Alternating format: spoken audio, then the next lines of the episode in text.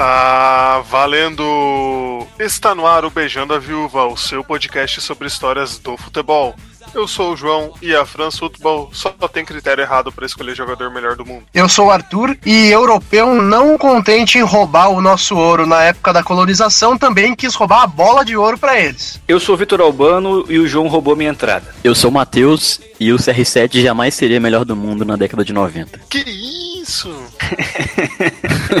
E no episódio de hoje a gente vai relembrar como que era a premiação da bola de ouro dos anos 90, né? A gente fala de hoje do grande domínio de Messi, Cristiano Ronaldo e da surpresa Modric, mas a gente vai relembrar fatos curiosos, figuras inusitadas que ganharam a bola de ouro, como que era a diferença do prêmio da FIFA pro prêmio da France Football e tudo isso a gente vai saber logo mais. Então fique com a gente. O mais importante que emocionante é uma partida de futebol.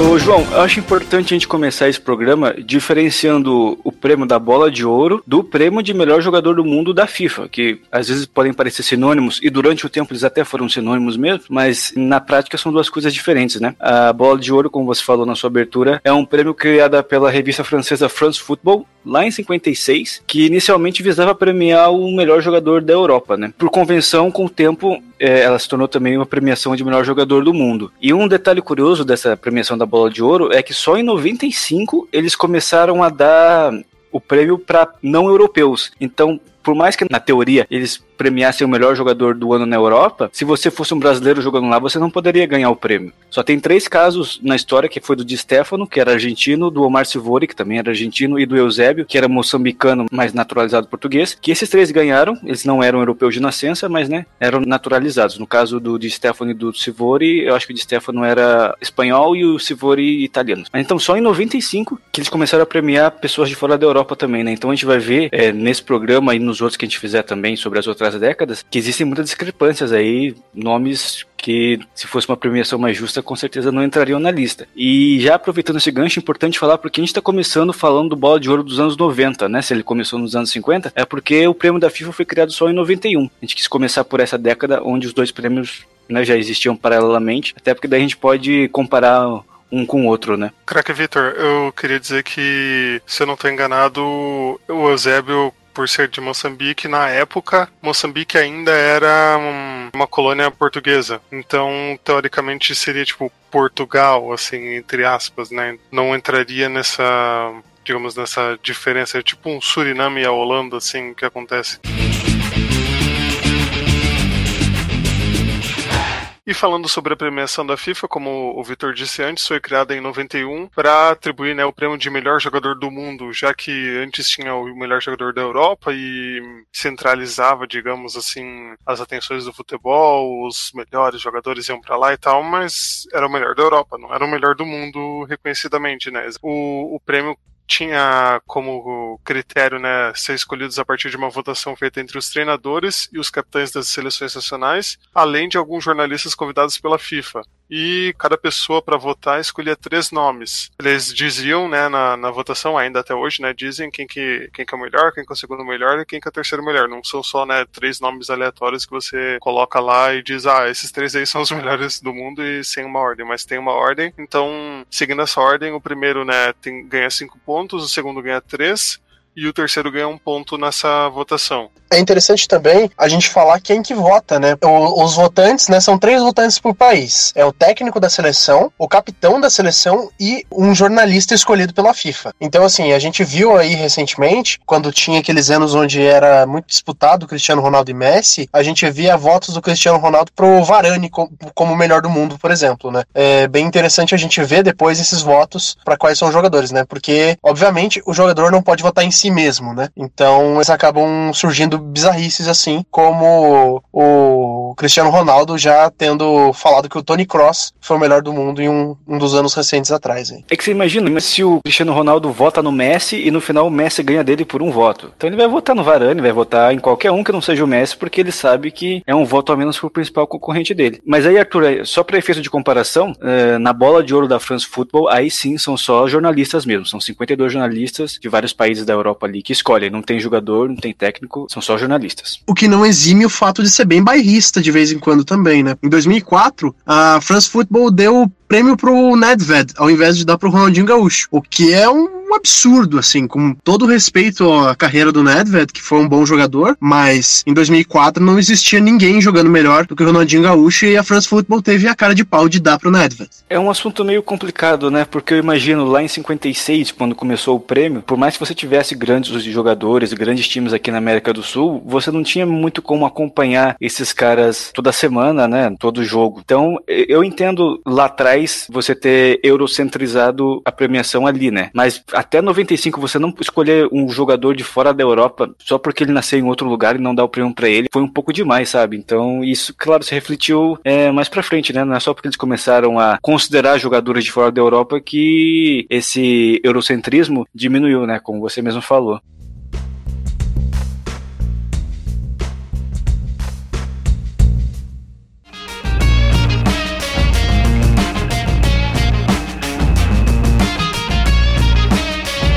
Mas vamos então falar os nomes que foram os vencedores, né? A partir de 91 aí, é, tivemos uma divergência já no primeiro ano de prêmio de melhor do mundo, né? É, quem ganhou a bola de ouro pela France Football foi o Jean-Pierre Papin. E aí começou alfabetizado em francês, eu sei falar certinho o sobrenome dele. E quem ganhou pela FIFA foi o Lothar Matthaus, o alemão que tinha sido campeão da Copa do Mundo um ano antes, né? O francês tá em dia, mas o alemão tá meio É verdade, eu peço desculpas. Eu ainda tô atualizando meu Duolingo. Então, o Jean-Pierre Papin era um dos principais nomes do Olympique de Marselha, que em 91 ganhou o tricampeonato francês e ia ser tetra no ano seguinte, e também bateu na trave na final da Liga dos Campeões daquele mesmo ano, perdendo nos pênaltis pro nosso glorioso Estrela Vermelha da Sérvia, que hoje né, de vez em quando aí figura na, na Liga dos Campeões, mas é um nome bem, digamos, controverso aí do Jean-Pierre Papin, que era um atacante meio comum, assim, não era... É, eu só queria defender o Papin aqui, porque ele era um bom atacante sim, João. É claro que se a gente comparar ele com o Messi, com o Cristiano Ronaldo, é claro que vai estar bem abaixo, né? Mas ele era um dos grandes nomes desse Olympique de Marselha, que a gente estranha por ser um time francês, né? Mas esse, esse Olympique talvez tenha sido o grande time francês é, das últimas décadas, ou de toda a história, porque foi o único time francês a ganhar a Champions League, acho que foi em 93 ou 92. É, depois eles perderam o título no tribunal, porque eles supostamente teriam manipulado resultados no campeonato francês e eles acabaram perdendo o título da Champions League. Mas você imagina, o, o, principal nome da principal equipe francesa de todos os tempos, talvez. Então tem que se levar um pouco isso em consideração. E também um ponto forte do Papan é que por muitos anos ele figurou lá na, no time de melhores do mundo da FIFA, no FIFA Jogo. Quando você escolhia a seleção do mundo lá de todos os tempos, estava lá Zico, Sócrates e Papan no ataque. Que ataque, hein, rapaz? Um trio de ataque de respeito. Mas ainda eu acho que, por mais que o Papan tenha feito um bom ano, eu acho que o, o ano do Gary Lineker em, 90, em 91 foi melhor, por exemplo, que o do Papan, entendeu? Então eu acho que é, nem nesse, nesse tipo de discussão eu acho que ele entraria, assim, sabe? Mas tudo bem. O que eu totalmente com, concordo com o prêmio da FIFA. Eu acho que o, o Matthaus, naquele ano, ele foi realmente um nome indiscutível, né? É o Matthaus que fala, é, Arthur. Cara, é, tecnicamente, como tem um H e tem um trema no nome, ele fica mais ou menos como Mattheus. É, é, Matheus, sou eu, sim. É, Mat é, então. Ele fica tipo. O H. Não existe um H, H mudo em, em alemão. Então seria um Matthäus. Matthäus. É, isso. É, tá. O Matthäus. Matthäus ele ganhou o prêmio de melhor do mundo da FIFA, é, mas muito em razão do ano anterior, né, que ele foi campeão da Copa do Mundo com a, a seleção da Alemanha, ele era o capitão, ele era um meio campista, e era um dos maiores ídolos da Internacional, né. Ele era conhecido como o rei de Milão na época. E naquele mesmo ano ele também tinha conquistado a Copa da UEFA. Mas também todo europeu que, que chega aí também ganha um apelido na Itália também. Puta que pariu, cara. Porra, italiano gosta de dar apelido pro jogador, não sabe chamar. É verdade. Porra, o nome do cara é Matheus, Matheus. Italiano não fala isso não, porra. Faz sentido. E eles gostam de dar título de tipo rei, imperador, né? Tá todo mundo é. que, que se destaca lá. O ano seguinte pro Lothar Matthaus foi muito triste, né? Foi o fim da carreira dele. Ele começou a ter uma série de lesões no joelho. E aí acho que no ano seguinte ele voltou pro Bayern de Munique. E foi assim, o começo do declínio da carreira dele. Depois ele foi parar no futebol da Major League Soccer, né? O futebol americano. E não, é, e não era essa coisa que é hoje, então, querendo ou não, é um fim de carreira, né? Mas eu acho que ele chegou a jogar a Copa de 94 ainda. Ele jogou cinco Copas do Mundo seguida. A de 90 90, quando ele foi campeão, teoricamente foi o auge, já era a quarta Copa do Mundo dele, né? Ele até jogava um pouco mais Uhum. recuado por causa da idade. É, ele joga de líbero, né? Sim. Mas é aquilo, né? É, é o, o capitão da, da Copa de 90. Não teria como ele não ser chamado, né? Apesar dele não estar jogando mais aquilo tudo. Mas a gente vai ver que a FIFA, no prêmio dela, ela leva a Copa do Mundo muito em consideração, do- Uhum. mais do que qualquer outra coisa. E, né, e como era o primeiro ano, a Copa do Mundo tinha acabado de acontecer, eles quebraram esse galho pro Mataus aí. E é curioso que quando a gente vai falar de melhor do mundo agora, né, a gente considera muito também se o jogador levou o time ou se o jogador ganhou a Liga dos Campeões. E o cara ganhou a Copa da UEFA, né, que é o, o que a gente conhece como a Liga Europa agora. Então não era, né, o principal campeonato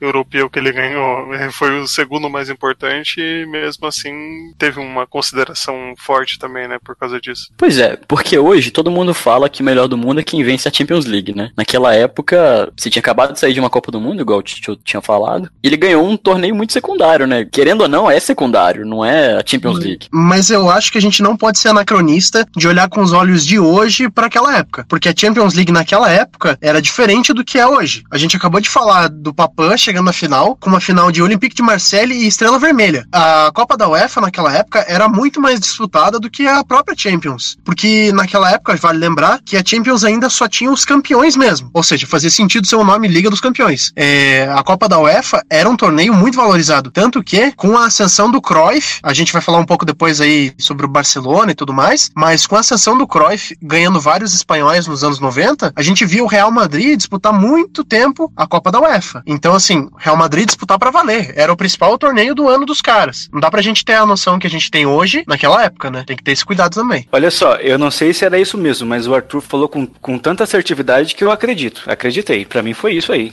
Me convenceu. É, se não foi, agora é. O cara falou com convicção. Não, a gente pode até ver, por exemplo, que o Ronaldo na Internacional, ele não ganhou a Champions, mas ele ganhou a Copa da UEFA e ela ainda tinha um peso muito importante, tanto que é um dos maiores títulos da carreira dele e é um título que é referenciado em Milão até hoje ainda, né? Então, a Copa da UEFA, ela não é uma Liga Europa, por exemplo, que, que a gente vê hoje com o mesmo peso. Tanto que Manchester United ganhou aí há uns anos atrás e os caras estavam nem aí pra esse título, né?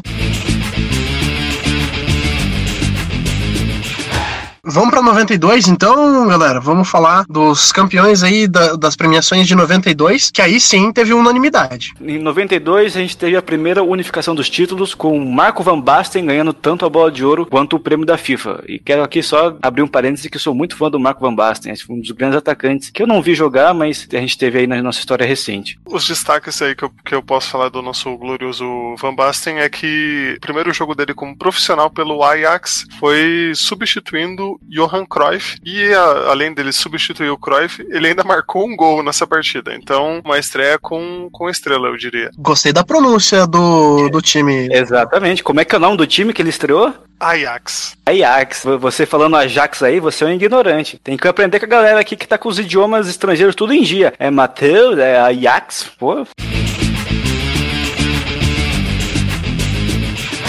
Essa foi a terceira bola de ouro do Van Basten. Tinha ganhado em 88 e em 89. Em 88 pela Eurocopa, que ele conquistou com a Holanda, sendo um dos grandes eh, nomes daquela seleção, né? No que até hoje é o único título que a seleção da Holanda tem. E em 89 sendo um dos grandes nomes do Milan na conquista da Champions League. Em 92 ele já estava sofrendo um pouco com as lesões. Ele- acho que ele teve várias lesões no tornozelo, que daí ele teve que tratar várias vezes e naturalmente a explosão física dele foi afetada, né? Mas mesmo assim ele foi campeão italiano em 92, sendo artilheiro do campeonato, ganhou a Supercopa Italiana também pelo Milan e levou a Holanda a mais uma semifinal de Eurocopa. Dessa vez eles perderam para Dinamarca, né? Aquela lendária Dinamáquina, acho que vale até um programa só sobre ela. Perderam para Dinamarca nos pênaltis, o Van Basten até desperdiçou a cobrança dele naquela decisão, mas ele jogou tão bem nesse ano que mesmo assim ele ganhou os dois títulos, bola de ouro e prêmio da FIFA. E tomou um pau do tricolor no Mundial também.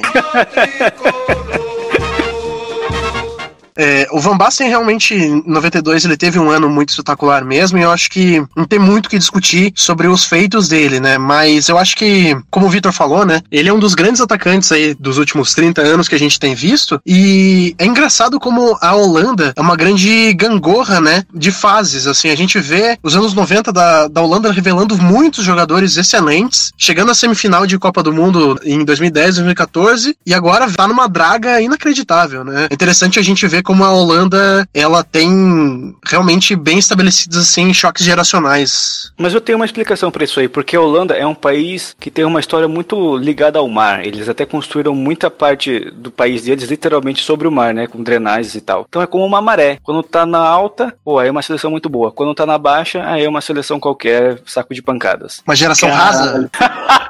Que devaneio foda, velho. Pode ser, pode ser. Caraca. Nossa senhora. Eu gostei da analogia, Vitor. Achei interessante. Obrigado, Arthur. Interessante ver como o Vitor enche a boca pra falar dos Países Baixos, né? que isso, cara? Eu poderia dizer também que é, a seleção holandesa é um grande moinho de vento que sobe e desce, sobe e desce, sobe e desce. E também que é, um país da Europa. Seu idioma é o holandês. Itália? Espanha, França! Eu acho que a gente se perdeu um pouco. de leve. Dica número um é um país da Europa. Dica número dois, o passado invadiu o Brasil. Dica número três, era das flores e moinhos de vento. Dica número quatro, tirou o Brasil na última Copa. Errou! França! Errou!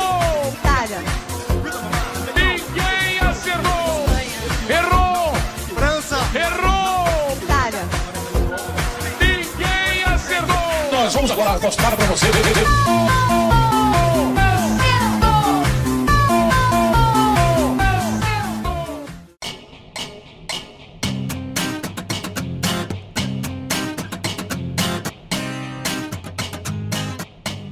Mas vamos pra 93 então, que a gente teve mais uma unificação dos títulos, mas dessa vez com o Roberto Baggio, uma figura que a gente conhece muito bem, né? Mas que talvez a gente não dê o valor devido a- a- ao jogador que ele foi, porque a gente lembra dele só pelo pênalti que ele perdeu na final da Copa de 94, né? Mas o Baggio também, como o Van Basten, foi um cara que sofreu muito com lesão, ele poderia ter sido muito maior do que ele foi, mas se você pegar qualquer vídeo dele no YouTube, das jogadas que ele fazia, dos passes que ele dava, dos chutes de fora da área, que, que era um ponto muito forte dele, você vê que era um jogador espetacular e que brilhou muito no curto período de auge que ele teve ali, né? Em 93 foi talvez o principal ano da carreira dele, ele jogando pela, pela Juventus, sendo capitão da Juventus, aliás, e mais uma vez levando o time a- ao título da Copa da UEFA e marcando os dois gols, inclusive na final contra o Borussia Dortmund. E ele terminou o ano de 93 com 30 gols, sendo 21 pela Série A, né, o campeonato italiano, onde ele foi vice-artilheiro. É, que é curioso, né? Se a gente comparar com os números que Messi Cristiano Ronaldo atingem hoje em dia, não parece tanta coisa, né? Mas na época era muita coisa, assim. Pô, o Baggio era um cara sensacional, cara. Se ele soubesse que viria em 94, Eu acho que aqui no Brasil a gente tem um pouquinho de, de uma visão, né? Como o Vitor falou, a gente conhece muito o Baggio pelo pênalti que perdeu, né? E a gente acaba sendo injusto, assim, com o Baggio e com o Palermo também, né? Eu acho que a gente acaba sendo muito injusto com esses jogadores que têm carreiras brilhantes, mas acabam ficando marcados por momentos onde eles falharam, né? Então eu acho que o Baggio, ele é muito maior do que a gente pensa que ele é, com a cabeça de hoje, né? é, sabe uma coisa que eu acho muito legal no Baggio? É que a carreira dele inteira ele jogou em clubes italianos, né? Ele é um cara que, assim,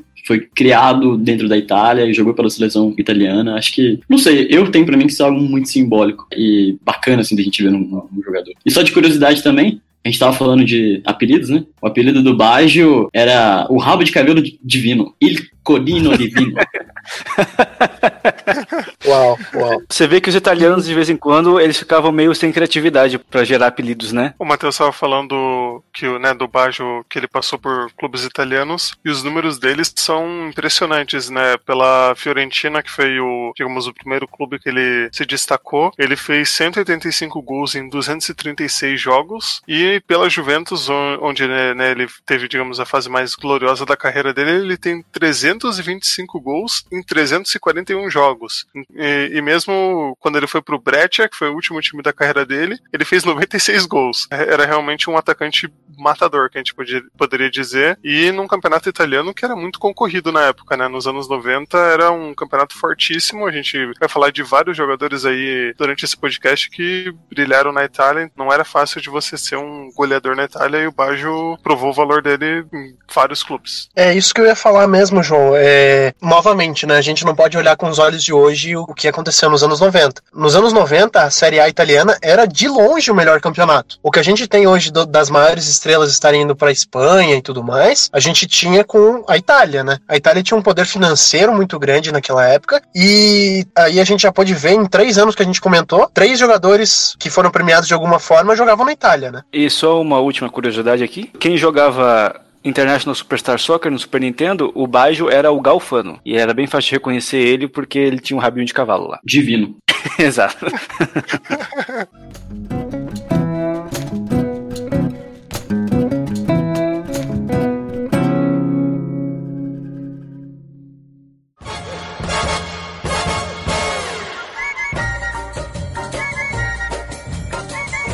Mas vamos falar de 94, que aí o Brasil foi campeão e teve polêmica aí na divergência de jogadores, né, Vitor? É, diferente de 92 e 93, dessa vez os prêmios se dividiram. A bola de ouro foi pro Stoichkov, o búlgaro, e o prêmio da FIFA foi pro Romário. Voltando para aquele ponto que a gente falou no começo, de que a- FIFA tem muito, preza muito mais por valorizar jogadores que conquistaram a Copa do Mundo, né? E claro que em um ano de Copa do Mundo, eles tinham que dar o prêmio para alguém do Brasil, e no caso, né, tinha que ser o Romário, que foi o principal nome do tetracampeonato. Mas eu queria falar um pouquinho sobre o Stoichkov, que eu sou muito fã de jogadores ali do leste europeu. O Stoichkov é búlgaro, né? Um país que teoricamente, teoricamente não, na prática não tem muita tradição, né? E ele, né, começou jogando na, na Bulgária, se tornou um dos grandes nomes do CSKA Sofia, e aí foi jogar na Espanha. Ele foi tetracampeão espanhol lá pelo Barcelona e ganhou também uma Liga dos Campeões. É, só que em 94 ele foi vice-campeão, perdeu pro Milan, né? Como a gente falou, né? Os times italianos nessa época eram muito poderosos. Só que a bola de ouro também veio pelas atuações que ele teve na Copa do Mundo, né? Ele levou a Bulgária até uma semifinal de Copa do Mundo, um quarto lugar de Copa do Mundo, né? Se a gente pensar que a Bulgária hoje não consegue nem se classificar, ele ter levado a Bulgária quase a uma final é uma coisa muito para se levar em conta, né? E ele inclusive foi artilheiro da Copa do Mundo, fez seis gols. Também cabe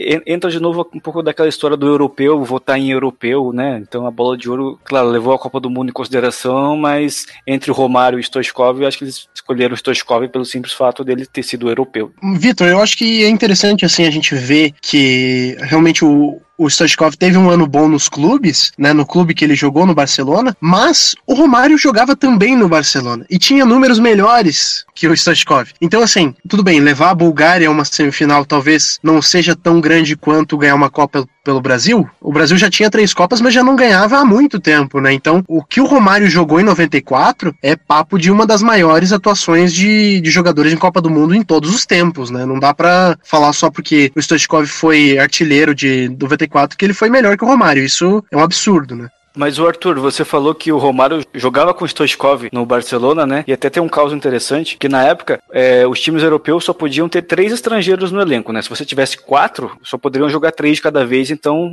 teria que fazer um rodízio ali e cortar um estrangeiro a cada jogo. E então o Stoichkov, que já estava lá, foi contra a vinda do Romário. Criou meio que um atrito entre eles assim, mas daí, né, o baixinho Romário respondeu dentro de campo e eles até se tornaram bem amigos. Tanto que, aí uma, uma informação que eu acho que poucas pessoas sabem, o Stoichkov é padrinho do Romarinho, rapaz.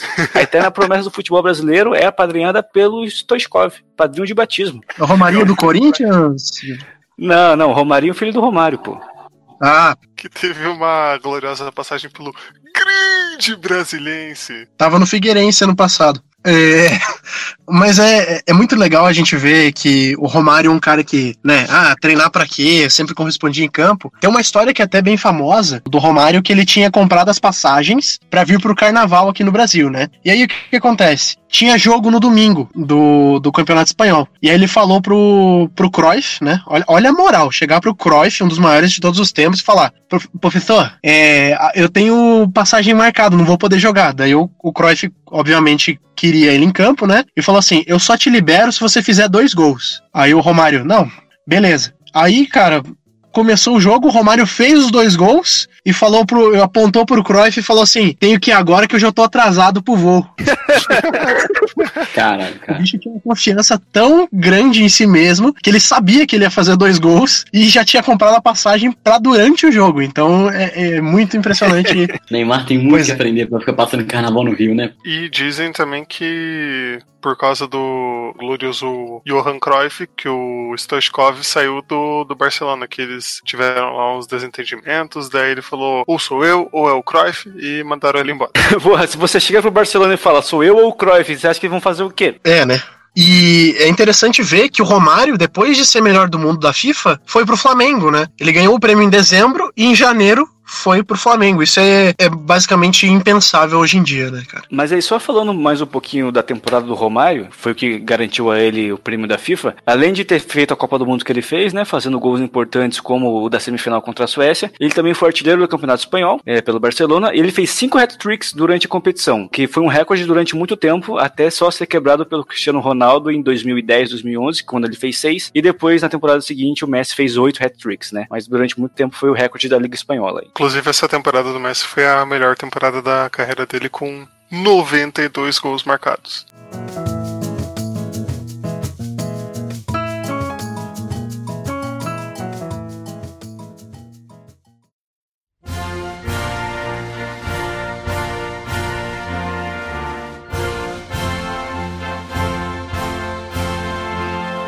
Vamos pra 95, Arthur? Vamos sim, Vitor. Talvez o nome mais interessante de toda essa lista, que é George Weah. Né, o liberiano, quem nasce na Libéria é liberiano, né? Liberiano, né? É, então. O liberiano, o único jogador da África a ser campeão da, do Bola de Ouro. E é muito interessante a gente ver que logo nesse primeiro ano onde a France Football começou a dar prêmios para jogadores que não necessariamente eram europeus e já dá para um jogador africano, né? Isso é realmente muito legal de ver e até hoje nenhum outro africano ganhou o prêmio. O que chegou mais perto talvez tenha sido o Salah na última temporada, né? E aí, falando um pouquinho da carreira do Jorge Weah, ele, claro, naturalmente começou jogando futebol lá na Libéria e ele foi descoberto pelo Arsène Wenger, cara, que naquela época era técnico do Mônaco. E a gente sabe que a França tem uma ligação muito forte com a África, com vários países africanos por causa da colonização, né? Então ele tinha olheiros lá, descobriram o EA, e daí o EA foi jogar na França, mas não no Mônaco do Wenger, foi jogar no PSG, veja só você. Foi com o EA que o PSG ganhou o seu segundo título nacional, né? Hoje já tem vários, né? Mas naquela época era mais raro o PSG ganhar alguma coisa. Que foi em 94, 95, onde ele também ganhou a Copa da França e a Copa da Liga Francesa. Então foram esses três títulos que credenciaram o EA a ser o melhor do mundo naquele ano. E depois dessa temporada que ele teve na França, ele foi jogar no Milan, de novo a Itália volta aqui para nossa pauta, onde ele foi substituir nada mais nada menos que o Marco Van Basten, que nós já falamos dele, né, que ganhou em 92. Foi lá no Milan que ele, né, atingiu o primor técnico e físico da carreira dele e onde ele foi campeão da Série A já no ano seguinte. E a gente pode falar que o George Weah tem uma vida curiosa, digamos assim que dois anos depois aí dele ter ido pro Milan, em 97, a Federação Mineira de Futebol organizou a Copa Centenário de Belo Horizonte e eles convidaram nada mais nada menos que quem? O Milan. O Milan foi um dos convidados do torneio. O George Weah fez dois gols no empate do Milan contra o Atlético Mineiro por 2 a 2 e um gol contra o América Mineiro no empate por 1 a 1. Então eu queria dizer que o América Mineiro e o Atlético Mineiro fizeram frente ao Milan do George Weah. Impressionante. Era muito comum é, aqui no futebol brasileiro, nos anos 90, 80, você ter é, espaços no calendário onde permitiam que fossem organizados torneios amistosos como esse, né? Acho que o Benfica participou desse torneio também e mais uns times aqui da América do Sul. Mas é, exatamente, o América Mineiro segurou o Milan do melhor do mundo. Mas acho que o fato mais curioso da vida do Jorge Weah é que hoje ele é nada mais nada menos que o presidente da Libéria. então se o Romário se acha o tal porque é senador da República aqui no Brasil, quero ver ser presidente igual o Jorge Weah é lá na Libéria. Ele foi eleito em 2018, ano passado, com 60% dos votos. Eu não sei também, talvez os jogadores brasileiros, eles têm uma cultura de não ter uma postura muito presente politicamente, ativa e tudo mais, né? Então a gente vê alguns casos como o Romário, né, que acabam se destacando e tudo mais, mas é muito comum em outros países a gente ver jogadores e atletas em geral sendo ocupando cadeiras na política, né? A gente pode ver, por exemplo, o George Weah sendo presidente da Libéria e na Ucrânia, uma das vozes políticas mais fortes durante todas aquelas revoltas pela Crimeia foram os irmãos Klitschko, né, os boxeadores. Então, é bem interessante a gente ver como os outros países lidam com essas com essas personalidades é, esportivas, né? Sendo que aqui no Brasil muitas vezes é tido como chacota, jogador que tenta entrar na vida política, né? Marcelinho Carioca. Todo mundo já me viu em campo jogando. Agora eu quero jogar junto com você no mesmo time. Quem vem comigo? E vamos falar de 96 agora, Vitor. que teve divergência de novo, e para mim essa é inexplicável. Pois é, em 96, o vencedor do prêmio da FIFA foi o Ronaldo, Ronaldo Fenômeno, né, já despontando como um dos grandes jogadores da sua geração, e o vencedor da bola de ouro foi Matias Sammer, do Borussia Dortmund, que talvez muita gente esteja pensando agora, mas quem diabos é Matias Sammer? E o- um fato curioso já pra começar sobre o Matias Sammer é que ele não era atacante, ele era um volante que em 96, já no final da carreira dele, jogava também como zagueiro. Então ele era um dos grandes nomes do Borussia Dortmund, que naquele ano ganhou o campeonato alemão e também já preparava o caminho para ganhar a Liga dos Campeões daquele ano também. E era um dos pilares da defesa da seleção alemã que naquele ano venceu a Eurocopa contra a República Tcheca, que agora é conhecida como Tchequia. E a Alemanha também né, é muito conhecida por ter esses grandes volantes, grandes líberos, e o Summer teve né, toda essa consistência, toda essa liderança que foram determinantes para a conquista da, da bola de ouro, segundo os especialistas da época. E a gente pode ver que a France Football não é nada coerente, né?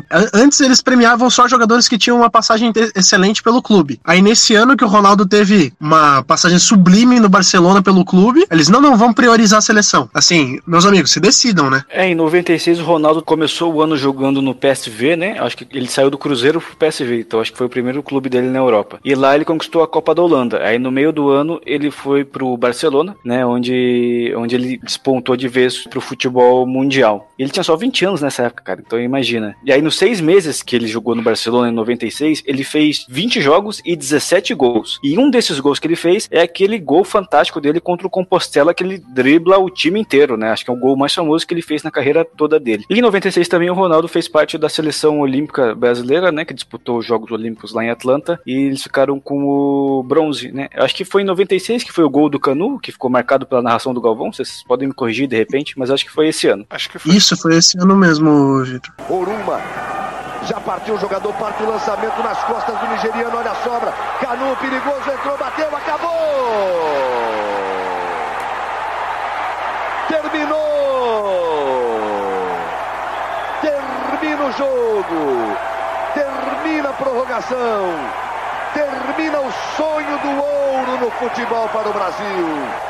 Mas olha, eu acho que esse é um ano interessante pra gente discutir uns critérios também, porque é inegável que o ano do Ronaldo foi fantástico tecnicamente, né? Mas o Summer também teve um, um ano muito marcante, um ano muito bom, só que como ele joga numa posição mais defensiva, não tem tanta, né, não, não agrada tanto os nossos olhos de repente, não é uma coisa que chama tanta atenção. Então acho que até uma discussão interessante que a gente pode ter aqui, que, sei lá, um jogador decisivo é só aquele que vai pra cima, faz o gol, dá um passe decisivo, ou um cara que de repente arruma uma defesa, sabe, joga consistentemente ali atrás, também não, não, não tem o seu valor de repente. É que a gente tem que estabelecer parâmetros, né, Vitor? Por exemplo, é um cara que faz 17 gols em 20 jogos, ele é o supra-sumo da sua posição. né? Ele é o atacante, o melhor atacante que tinha ali, né? Agora, assim, quando a gente vê um zagueiro que é premiável, né, premiável individualmente, a gente tem que ver que esse cara ele tem que ser muito fora da, da curva. Ele tem que ser nível Baresi, ele tem que ser nível Maldini, Entendeu? Agora, assim, com todo respeito ao Stammer, ele tá longe de estar tá nesse nível, né? Já tava, assim, é, mudando o seu, a sua posição, já porque já tava começando a ver um declínio físico. Me desculpa, né? Tudo bem que eu sou Ronaldete, mas tudo bem. Só uma correção aqui, Arthur, que é Summer, não é Stammer. O alemão faz em falta agora, hein? O que sobrou no Matheus faltou no Stammer aqui. Desculpa. Mas o Summer também era um, ele era uma figura muito forte, né? Porque a gente tem que pensar, em 96 a Alemanha tinha acabado de ser unificada de novo. E ele foi o primeiro oriental a defender essa seleção unificada, né? Nós falamos em algum episódio já aqui do Beijando a Viúva, acho que foi o, sobre a Copa de 50. Hoje, para os alemães orientais, é muito importante ter o Tony Cross na seleção, né? Então imagina o Summer naquela época, o que ele não representou também para aquela parte da população.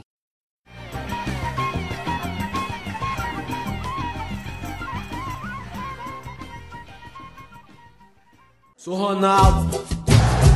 Muito prazer em conhecer, eu sou fenômeno Ronaldo Nazário dos Campos. Vamos pra 97 agora, e aí sim, Ronaldo foi unânime, né? Se em 96 ainda tinha margem para discussão para algumas pessoas, 97 foi indiscutível. É, assim como em 96, né, Arthur? Em 97 ele começou jogando pelo Barcelona, mas na metade do ano ele foi pra Inter, né? E nos dois clubes ele jogou muito bem. Pelo Barcelona, ele ganhou a Copa do Rei e a Recopa Europeia. A Recopa Europeia, vamos lembrar que era uma competição com os clubes europeus que ganhavam as Copas nacionais, né? Então é como se aqui na América do Sul, o campeão da Copa do Brasil fosse disputar uma Recopa Sul-Americana também com o campeão da Copa Argentina e assim consequentemente. É, não vamos confundir com a Supercopa da Europa que é disputada hoje entre o campeão da Champions e o campeão da Liga Europa. Então ele ganhou a Copa do Rei, a Recopa Europeia e foi artilheiro do Campeonato Espanhol com 34 gols. E aí, né, atraiu o interesse da Internacional, né? Na Itália, como a gente falou, era o grande centro futebolístico do mundo naquele momento. E já chegou lá em Milão vestindo a camisa 10. E a 9, se não me engano, estava com o Zamorano nessa época. Por isso que ele não vestia a 9. E aí, lá nos, nos, seis meses que ele jogou pela Inter em 97, ele também disputou 19 jogos e marcou 14 gols. É, e foi aí que ele ganhou o apelido fenômeno da imprensa italiana, né? Um, um apelido muito melhor do que, como era, Matheus, rabo de cavalo divino que eles tinham dado pro Baggio, né? Il copino divino.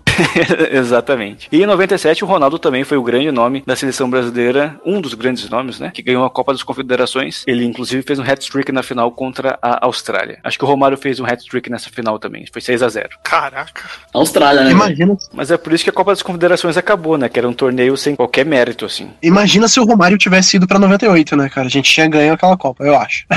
é, mas é interessante a gente ver também, como o Vitor tinha falado, quando o Ronaldo chegou, ele assumiu a camisa 10 porque a 9 era do Zamorano. Com o passar do tempo, o Ronaldo assumiu a 9, né? A camisa que ele mais tinha uma identificação. E aconteceu uma coisa muito curiosa. Vocês lembram do 18 na camisa do Zamorano? Que o Zamorano, depois que perdeu a 9 pro Ronaldo, ele acabou usando a 18 e aí ele colocava com um esparadrapo um mais entre o 1 e o 8. Vocês lembram disso?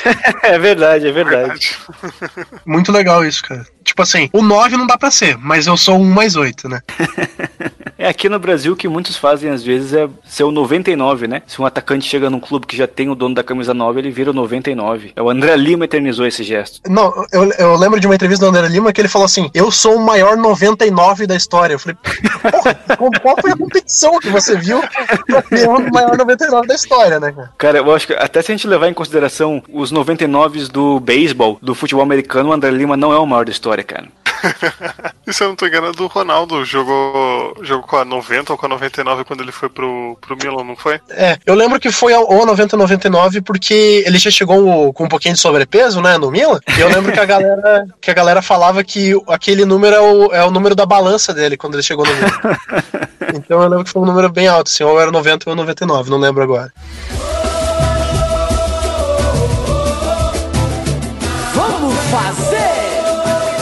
Como sempre for! Mas aí, Vitor, terminando 97, 98 teve um dono indiscutível, né? Infelizmente para nós, né? Zinedine Zidane ganhou a bola de ouro e o prêmio da FIFA a gente nem precisa falar por quê, né? O Galvão fala pela gente aqui. KF vai para cobrança. 45 e 45. Cruzamento, ninguém sobe. Gol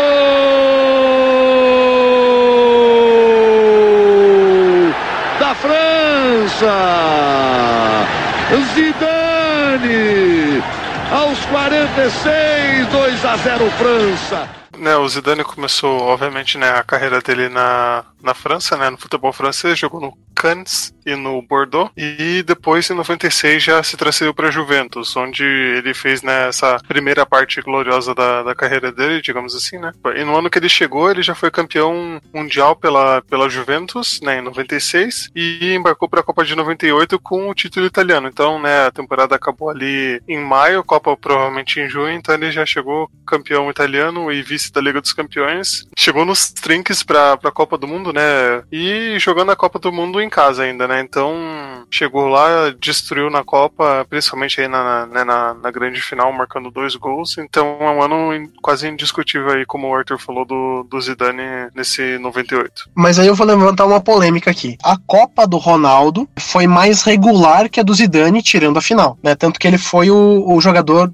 ele foi eleito o melhor jogador daquela Copa. Eu, particularmente, não conheço muito a campanha da França em 98, cara. Então, assim, será que ele realmente foi o melhor jogador disparado, assim, da, daquela seleção, né? Ou se realmente a final pesou tanto, né? Mas, tirando isso, eu acho que não tiro os méritos do Zidane, realmente foi um ano que só tinha ele para premiar, né, cara? É impressionante. Essa é uma discussão bem interessante, Arthur, porque a campanha da França vou tentar puxar pela cabeça aqui, mas eles passaram contra o Paraguai no gol de ouro, bem no finalzinho. Depois eles enfrentaram a Itália e passaram nos pênaltis. E na, na semifinal enfrentaram a Croácia, ganharam de virada com dois gols do Thuram, que era um, um meio-campista ali, mais defensivo. Então foi, foram meio aos trancos e barrancos assim. Mas acho que a, a, final é tão emblemática, porque como você falou, o Ronaldo fez uma Copa fantástica em 98. Talvez era o auge físico dele, né? É, ele era um ponta de lança que ia para cima e resolvia. Então, plasticamente, chamava muito mais atenção. Cara, e a final da Copa foi 3 a 0 para a França, né? Então, o Zidane liderou o time que humilhou né, o time do Ronaldo. Então, olha o peso que tem isso, né? E não bastante, ele ainda fez dois gols, né? Numa partida totalmente apagada do Ronaldo e tal, né? Com certeza, afinal, teve um peso gigantesco para ele ser escolhido né, é, unanimamente, tanto a bola de ouro como o melhor jogador do mundo pela FIFA. Tem um vídeo muito interessante dos jogadores da França que eles comentam, né? Os zagueiros da França estão conversando e eles falam assim, cara, como que a gente vai parar o Ronaldo nessa final, né? E aí eles falam, falam assim, nossa, as pernas dele rodam em volta da bola como se fosse um furacão. É muito interessante como os caras tinham medo realmente do Ronaldo naquela final, né? E aí eles falam assim: ah, mas tem o companheiro de ataque dele. É interessante até que aquele sotaquinho francês, né? O cara fala assim: Bebeto? Bebeto? eu não conheço. É, tipo, aí o cara fala assim: eu não conheço o Bebeto, entendeu? É, é bem engraçado a gente ver esse vídeo. Se eu conseguir o link, eu, eu mando para vocês para colocar no post aqui. E é curioso pensar que no final quem parou o Ronaldo foi o Pedro Bial, né? é mitologia do beijando a viúva. Sendo espalhada já. É, hoje temos retorno de uma velha amiga, né? A sinetinha do processo.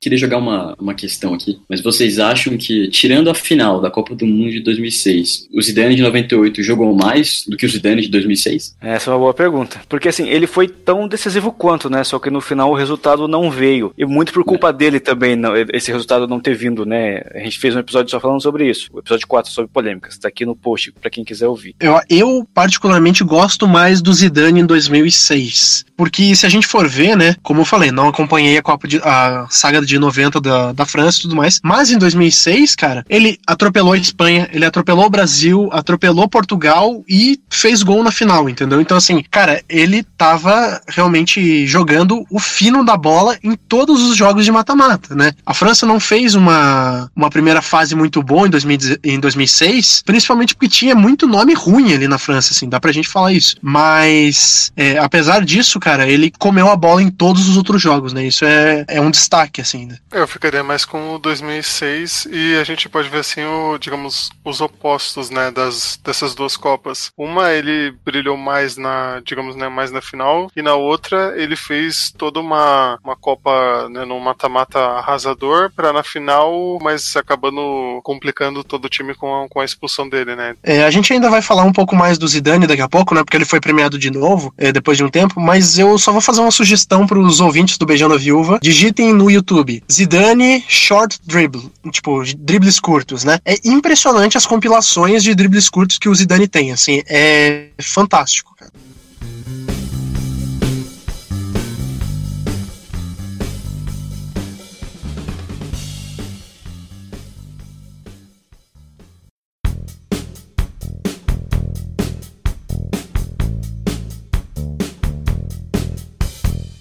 Vamos pra 99? Vamos lá e eu tenho opinião polêmica, Vitor.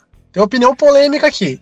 É, 99, mais um título unificado, dessa vez do Rivaldo, que nessa época também estava jogando na Espanha, jogando no Barcelona já. Ele foi para a Espanha para jogar no La Coruña, né? Mas aí depois ele fez uma temporada muito boa e aí foi contratado pelo Barcelona. Ele foi contratado pelo Barcelona justamente para substituir o Ronaldo que tinha saído para a Internacional, né? As primeiras duas temporadas dele foram muito boas, 96, 97, 97, 98. E aí em 99 veio o auge, né? Com ele conquistando o bicampeonato espanhol e sendo vice-artilheiro do campeonato com 24 gols. E também jogando pela seleção brasileira em 99, ele foi campeão da Copa América, acho que foi lá no Paraguai daí. E ele marcou gols nas quartas de final contra a Argentina, na semifinal contra o México e na final contra o Uruguai. Então foi um ano que ele foi decisivo tanto no clube quanto na seleção. Em 99 ele marcou aquele gol de bicicleta antológico dele também, né? Isso Sim, vale exato. destacar. Só que a opinião polêmica que eu tenho sobre o Rivaldo é a seguinte: quando a gente fala em Rivaldo, muita gente fala assim: "Ah, o Rivaldo não tem o reconhecimento que merece. Ele não tem o reconhecimento ao lado de outros craques como Ronaldo e tudo mais, né? E eu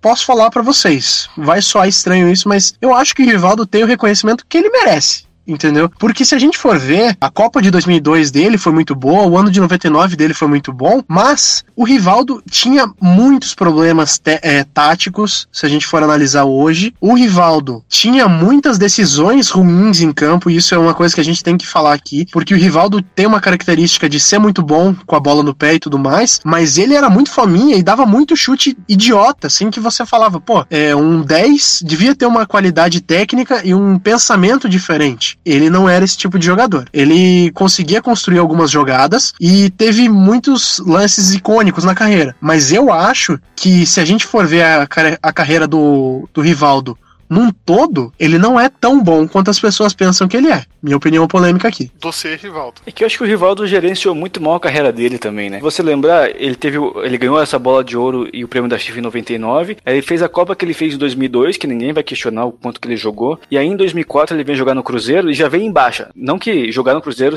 seja estar em baixa, muito pelo contrário. Mas ele veio em baixa jogar no Cruzeiro. o episódio de polêmicas foi outro, Arthur.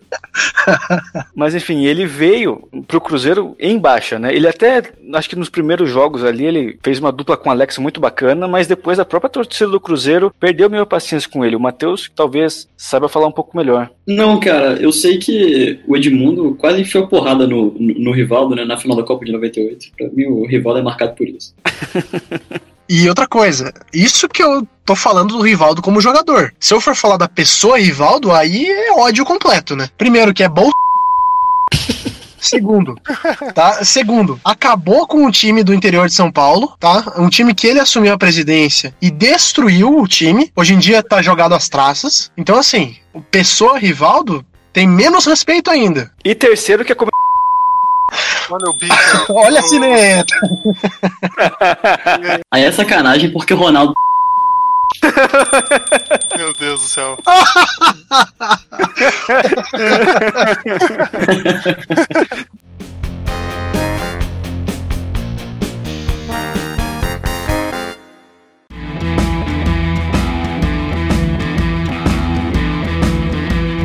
E aí chegamos finalmente em 2000, né, que é o último ano da nossa década aqui. E diferentemente dos anos anteriores, que a gente viu uma tendência aos títulos serem unificados, em 2000 eles se dividiram de novo. A bola de ouro foi pro Figo e o, o prêmio da FIFA foi pro Zidane. O Figo talvez seja um pouco controverso também, porque talvez o auge dele não foi tão grande quanto o dos outros dessa lista. Mas ele era considerado na época o grande jogador português desde o Eusébio. A gente sabe que depois o Cristiano Ronaldo chegou e tomou esse posto, né? Mas na época o Figo tinha esse, esse mérito. E ele jogava no Barcelona também, jogou ao lado do Ronaldo e do Rivaldo, era um dos grandes jogadores daquele time. Não fazia tanto gol, não aparecia tanto, mas ele armava bastante jogada, dava bastante assistência, era um cara mais cerebral assim. Só que em 2000 ele se transferiu pro Real Madrid, né, o grande rival do Barcelona, e se não me engano foi até a maior transferência da história naquele momento, foram 62 milhões de euros. E é claro que ganhou a alcunha de Judas de traíra na mesma hora lá na, lá na Catalunha. Só que ele jogou é, 2000, metade do ano no Barcelona e metade no Real Madrid, e jogou muito bem nos dois clubes. Tanto que no Real Madrid ele chegou já como uma referência técnica daquele time, né, que estava começando a ser montado aquele time dos Galácticos, né, o Ronaldo mesmo chegaria é, uns anos depois, acho que o Zidane se não estava, também chegaria dali um ano ou dois, depois teve o Beckham, Roberto Carlos, enfim, grandes nomes, e o Figo foi, né, é,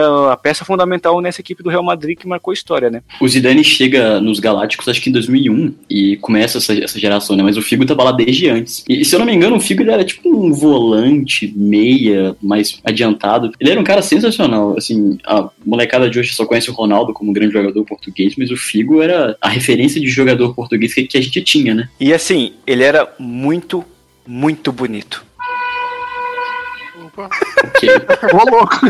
Ele era muito, muito bonito, né? Caraca, é algum alerta novo que eu não tô sabendo? O que, que é isso? O Figo, ele, ele parece. Ele é bonito num nível assim, tipo. Sabe os personagens bonitos do Shrek, assim? Ele é tipo isso, assim, sabe? Porque não Ele é o Lord meio Farquaad, né? Aham. Vocês estão falando do mesmo Figo que eu, velho? O Figo é o cara do, do narigão, mano. Não é possível. Vocês estão malucos, É. sério. É, cara. Cara, o Figo é, Figo é bonitão, pô. Não, ele tinha uma cabeleira bonita. A cabeleira era, era, era maneira mesmo.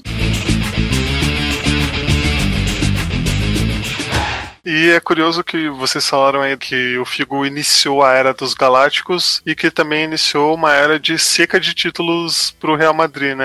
Claro, ganhou o título espanhol e tal, mas ficou, eu não sei quantos anos aí, mais de 10 anos, sem ganhar um título europeu. Então, o Real Madrid, mesmo tendo um, uma referência de craques, não conseguia transformar isso em conquistas europeias, né? Demorou bastante para ganhar, se eu não tô enganado aí, a décima Liga dos Campeões. É, o Real Madrid tinha ganhado em 98, antes do Figo, e daí ganhou em 2002, mas já com Ronaldo, com Zidane, que é aquela final do gol de voleio do Zidane que ele dá contra o Bayern Leverkusen. Mas se a gente pensar que o Real Madrid de hoje ganhou três títulos seguidos da Champions League, que é um time nem de perto tão estrelado quanto, né? É no mínimo curioso. O Ronaldo ainda não tava nesse time ainda, ele chegou só no final de 2002. É só uma correçãozinha que o, o Ronaldo, o mais próximo que ele chegou a ganhar de uma Champions foi com o Milan, que ele chegou, mas ele não, não tava no bid, digamos assim, do Milan para ser registrado para jogar Champions, mas ele teve uma má sorte aí na carreira. Não, é, é verdade. O Ronaldo, ele foi campeão mundial com o Real Madrid nesse ano contra o Olímpia. Eu lembro bem da imagem dele no jogo, mas é, por, por associação, eu achei que ele tava na Champions também, mas realmente não tava. E aí sim dá pra gente falar que essa Champions já era a Champions que a gente tem hoje, né? A Copa da UEFA ali, principalmente nesse ano que a gente tá falando, né, do Figo e do, do Zidane, aí realmente a Copa da UEFA começa a perder a sua importância e aí a Champions realmente assume como muito mais importante o torneio europeu, né?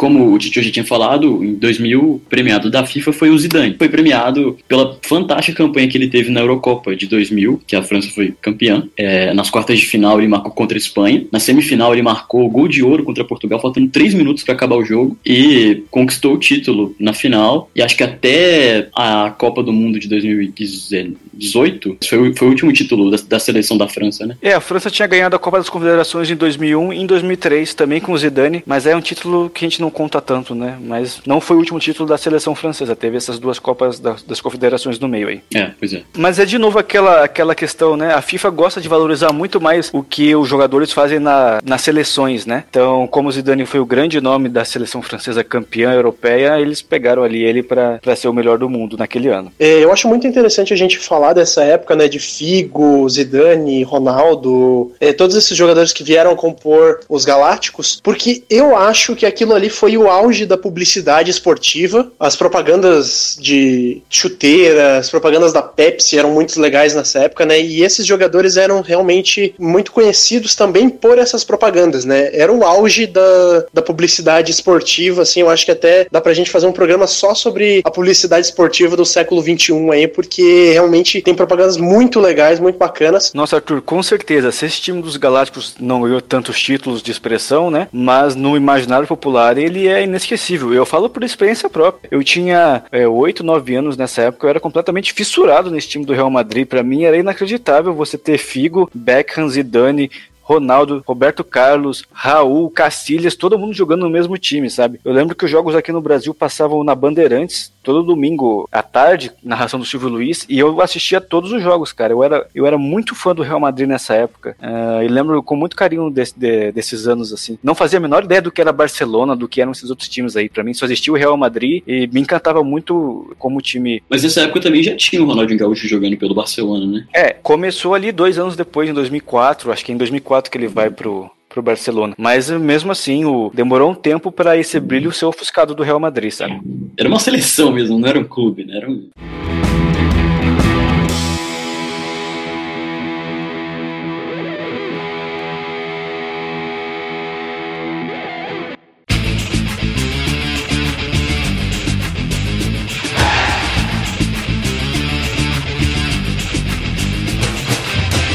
Bom, pessoal, então é isso. A gente conseguiu fazer um panorama aí da década de premiações dos melhores jogadores do mundo. Eu acho que a década mais legal de se falar dos ganhadores é a década de 90, principalmente pela quantidade de nomes diferentes que foram ganhadores, né? Então, bacana esse recorte que a gente fez agora. É, antes da gente terminar aqui, Arthur, só quero avisar: se você, por um acaso, gosta de Game of Thrones, dá uma olhadinha no seu feed aí que tem uma surpresa boa para você. Isso, é verdade. Tem, tem uma coisa aí, tem um formatinho que a gente vai testar hoje, mas é isso, galera. Vou agradecer aos outros membros aqui do Beijando a Viúva. Valeu por estarem aqui. Vocês não fizeram nada além do que vocês têm que fazer por contrato.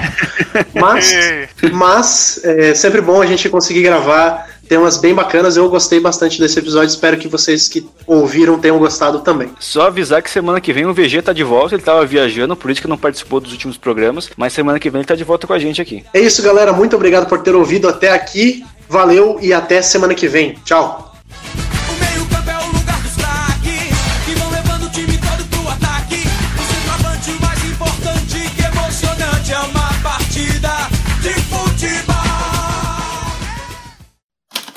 Este podcast foi editado por Icarus Produtora, soluções em audiovisual.